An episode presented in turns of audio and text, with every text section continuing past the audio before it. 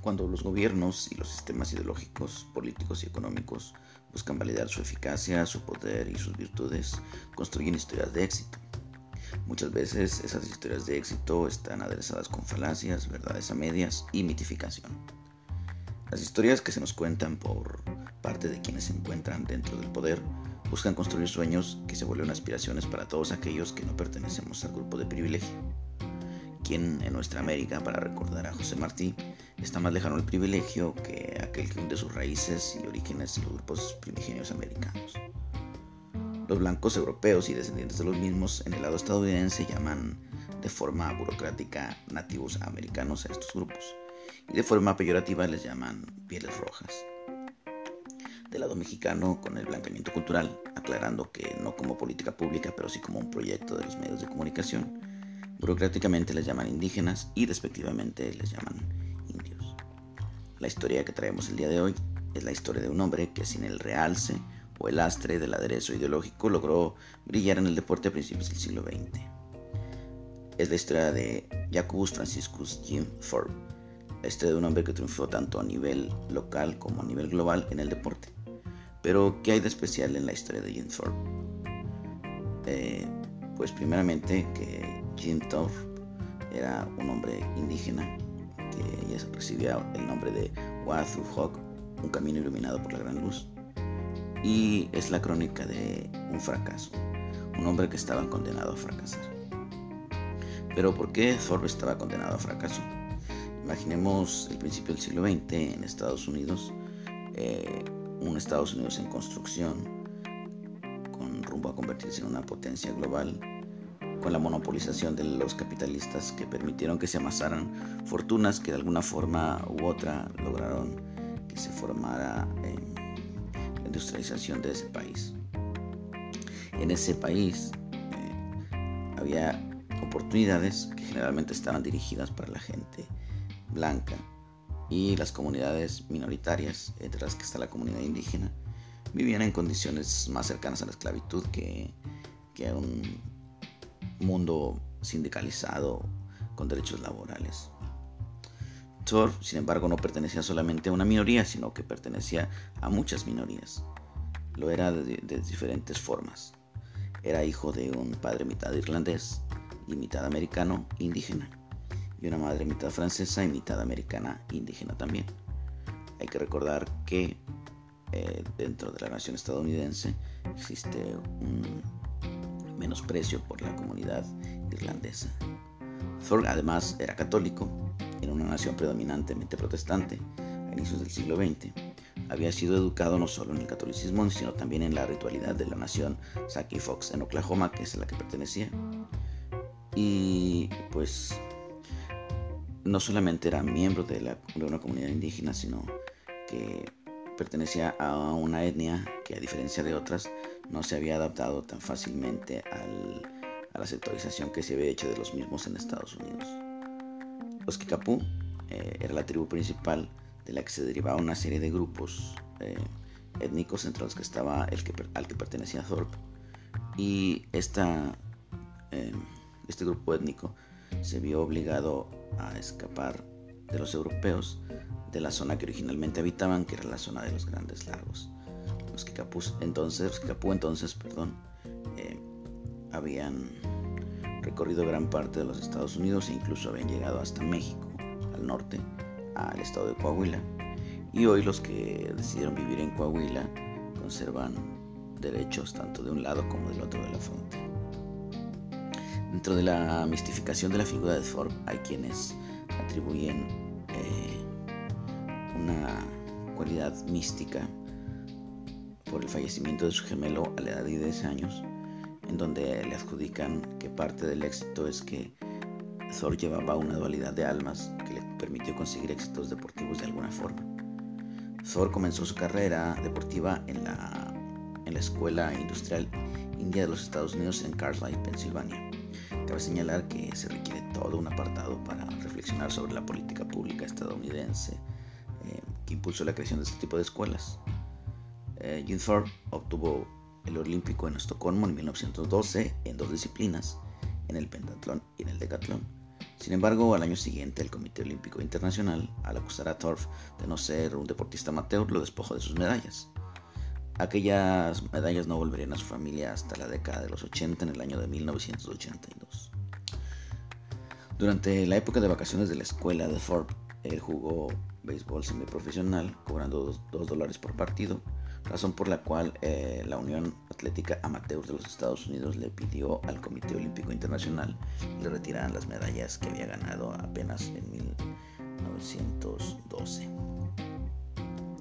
La situación de las medallas, sin embargo, no afectó la carrera de este gran atleta, ya que se dedicó a jugar béisbol de manera profesional y jugó fútbol americano también, siendo en este último uno de los precursores de la actual NFL.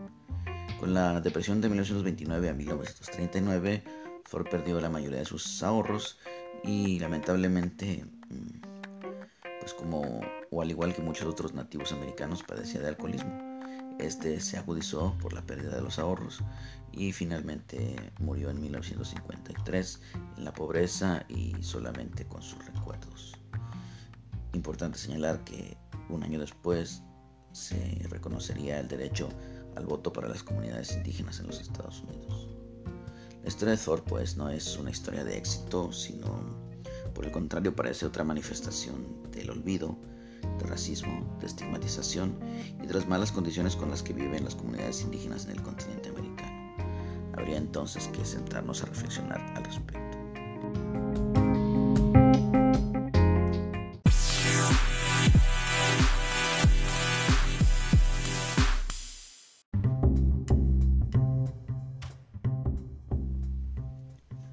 Hola amigos de la semanal, ¿cómo están? Soy Harry Salpa, un gusto encontrarnos con ustedes por aquí otra vez, o mejor dicho, por primera vez. Eh, esto es el mini podcast de la semanal y vamos a contarles de, qué va. Pues de qué va el mini podcast de la semanal. Primero, eh, buscamos tener una opción diferente eh, para ustedes pero diferente en el sentido de que podemos acompañarles en el metro, en el camión, en la oficina, mientras están haciendo la limpieza del hogar o simplemente tienen que esperar para algún trámite o alguna cosa. Y la idea es tener este mini podcast para que nos escuchen mientras los acompañamos a esperar o a, a realizar sus labores. Es un mini podcast porque la idea es que dure menos de 30 minutos. Eh, o un máximo de 30 minutos. Porque primeramente no buscamos ser aburridos. Eh, buscamos también ser una pequeña pausa en medio del trajín cotidiano. Y buscamos que, al igual que nuestras otras opciones, pues nos sigan apoyando. Eh, la idea es procurar un capítulo por semana y hablar como lo hacemos en nuestros en vivo de manera libre. Eh, hoy venimos hablando del caso de Jim Ford, pero ahorita reflexionamos al respecto. Eh, termino de una vez de explicarles cómo va esta cosa del mini podcast. Bueno, les decía, la idea es acompañarles, pasarla bien, al menos unos 30 minutos al día, y hacer mm, ameno un momento juntos. Reflexionemos pues sobre la situación de Thorpe. Quise hablar de, de Jim Thorpe en este primer episodio, puesto que eh, fue una historia que me llamó mucho la atención, porque Thorpe fue un hombre que, a pesar de las condiciones de su tiempo, que no distan mucho de ser como las de hoy, logró obtener éxito, pero su éxito al final no fue más que una cuestión eh, de un oasis o de un espejismo, ¿no? ¿En qué sentido? En el sentido que al final terminó muriendo en condiciones de pobreza, eh, viviendo en precariedad y muriendo por uno de los principales problemas que tienen las comunidades indígenas en los Estados Unidos, que es el alcoholismo. Un dato muy interesante es eh, saber que las, los americanos, los que son originalmente americanos, no tienen una tolerancia hacia el alcohol, por lo que fácilmente tienden a convertirse alcohólicos. Eh, era el caso de Jim Ford, o fue el caso de Jim Ford, mm, que murió, como dijimos en, el, en la primera parte, en, eh, en condiciones pues de pobreza. Em, quisiera plantear una pregunta en la que mm, quisiera preguntarles a todos ustedes que nos escuchen qué se puede hacer para, para que la comunidad indígena eh, no cargue este lastre de menosprecio, tanto en la cuestión práctica como en la cuestión cultural. Esto viene a colación porque si reflexionamos eh, qué tantas personas conocemos que pertenezcan a la comunidad indígena, que hayan alcanzado una trascendencia histórica en cualquiera de los rubros, ¿no? Así de bote pronto a mí se me viene, eh, pues en primera instancia Jim Thorpe, porque estamos hablando de él, eh, me viene también el presidente Juárez y más recientemente en el mundo del cine, pues Yalitza apareció en esta película de Roma. También se me ocurre, por ejemplo, eh, que culturalmente no es tan, tan común o tan popular que eh, los grupos indígenas estén presentes dentro de la cultura popular, ¿no? En la cultura pop, por decirlo. Eh, pero la cultura pop basada en la perspectiva occidental, no en la cultura popular del día a día, por ejemplo, que nuestro país sí está inmersa la cultura indígena, con el consumo de alimentos, con una serie amplia de palabras que utilizamos de origen indígena, con artefactos que se utilizan en la vida diaria, principalmente en el campo, pero en lo que conocemos como cultura pop, pop, pop, eh, recordando a Andy Warhol, a, este, a esta corriente de, pensamiento y, de, de arte, pues hay poca presencia, ¿no? Mm, a mí me viene, por ejemplo, así de inmediato eh, la idea de, no sé si conozcan al equipo de fútbol chileno, o al equipo chileno de fútbol, mejor dicho, el Colo Colo, que si mal no estoy, Colo Colo fue uno de los principales eh, guerreros araucanos que combatió a, a los españoles, ¿no? En lo que no estoy muy claro es, no recuerdo así de inmediato si pertenece a los araucanos. Pero bueno, eso me lleva a pensar que, por ejemplo, en el deporte profesional, eh, pues en México no hemos tenido algún equipo deportivo, al menos que yo recuerde así de inmediato, que, que, busque exaltar o hacer, eh, vamos a decirlo, realce de la figura indígena, ¿no? Eh, me suena o me viene así de bote pronto el caso de los indios de Ciudad Juárez, que pues como ya habíamos mencionado la palabra indio se usa de forma despectiva, por lo que no creo que sea muy importante ese intento, además es un equipo que ya desapareció.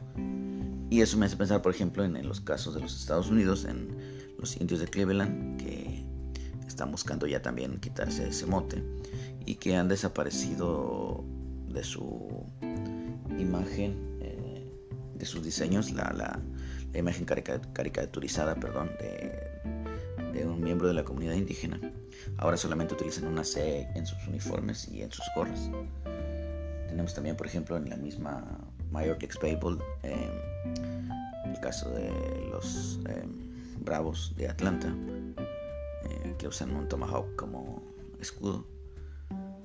Y en el fútbol americano, en la reciente temporada que acaba de bueno, que apenas va a culminar este fin de semana, eh, pues está el caso de Washington, que toda esta temporada utilizó eh, el nombre de Washington Club de Fútbol o algo así, o Fútbol Club, no recuerdo cuál era, creo que es Club de Fútbol, eh, sin una imagen clara más que utilizar más o menos los mismos colores y un logotipo ahí temporal, pero quitándole pues su nombre de los Pieles Rojas de Washington.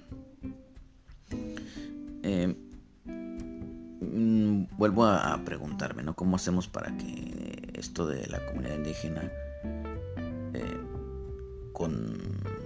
tenga una presencia real en nuestros espacios cotidianos, ¿no? Y cómo quitarle a esta a esta comunidad la carga peyorativa, la carga semántica peyorativa. Es decir, que no porque escuchemos la palabra indígena o no porque los rasgos indígenas sean evidentes en una persona, necesariamente tenga que hacerse un juicio de valor eh, moral o ético en el que se le menosprecie y se le considere alguien inferior. A mí se me ocurría una solución, eh, que es el tener apertura para que los miembros de la comunidad indígena logren acceder a la educación superior, incluso a, los posgrados y todo esto. Em, en el campo de lo académico em, hay un concepto que si mal no lo tengo se llama este, indígenas cultos, que hace referencia a todos estos miembros de la comunidad indígena que han logrado realizar estudios de superiores, tanto de, de grado como de posgrado, es decir, una licenciatura, una ingeniería y alguna maestría incluso algún doctorado. Pero creo que en este caso se presenta algo similar como lo que se presentó en los Estados Unidos a principios del siglo XX con la creación de escuelas como la de Carlisle en Pensilvania, en donde se busca que los miembros de la comunidad indígena se occidentalicen eh, con cosas como por ejemplo en aquellas épocas cortándoles el cabello que muchos de ellos usaban largo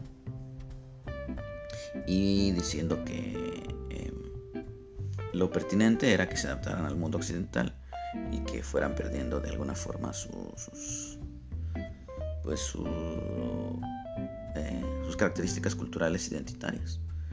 Bueno, acá en el caso de lo que se conoce como indígenas este, cultos, mm, pues también creo que la comunidad académica absorbe a estas personas. Y lejos de que se vuelvan un símbolo de, de realce y de rescate para sus comunidades, se adaptan al mundo académico de la perspectiva occidental y pues se enredan en el mismo y, logran adaptarse, pero desaparece eh, o no se generan espacios para otros miembros, ¿no?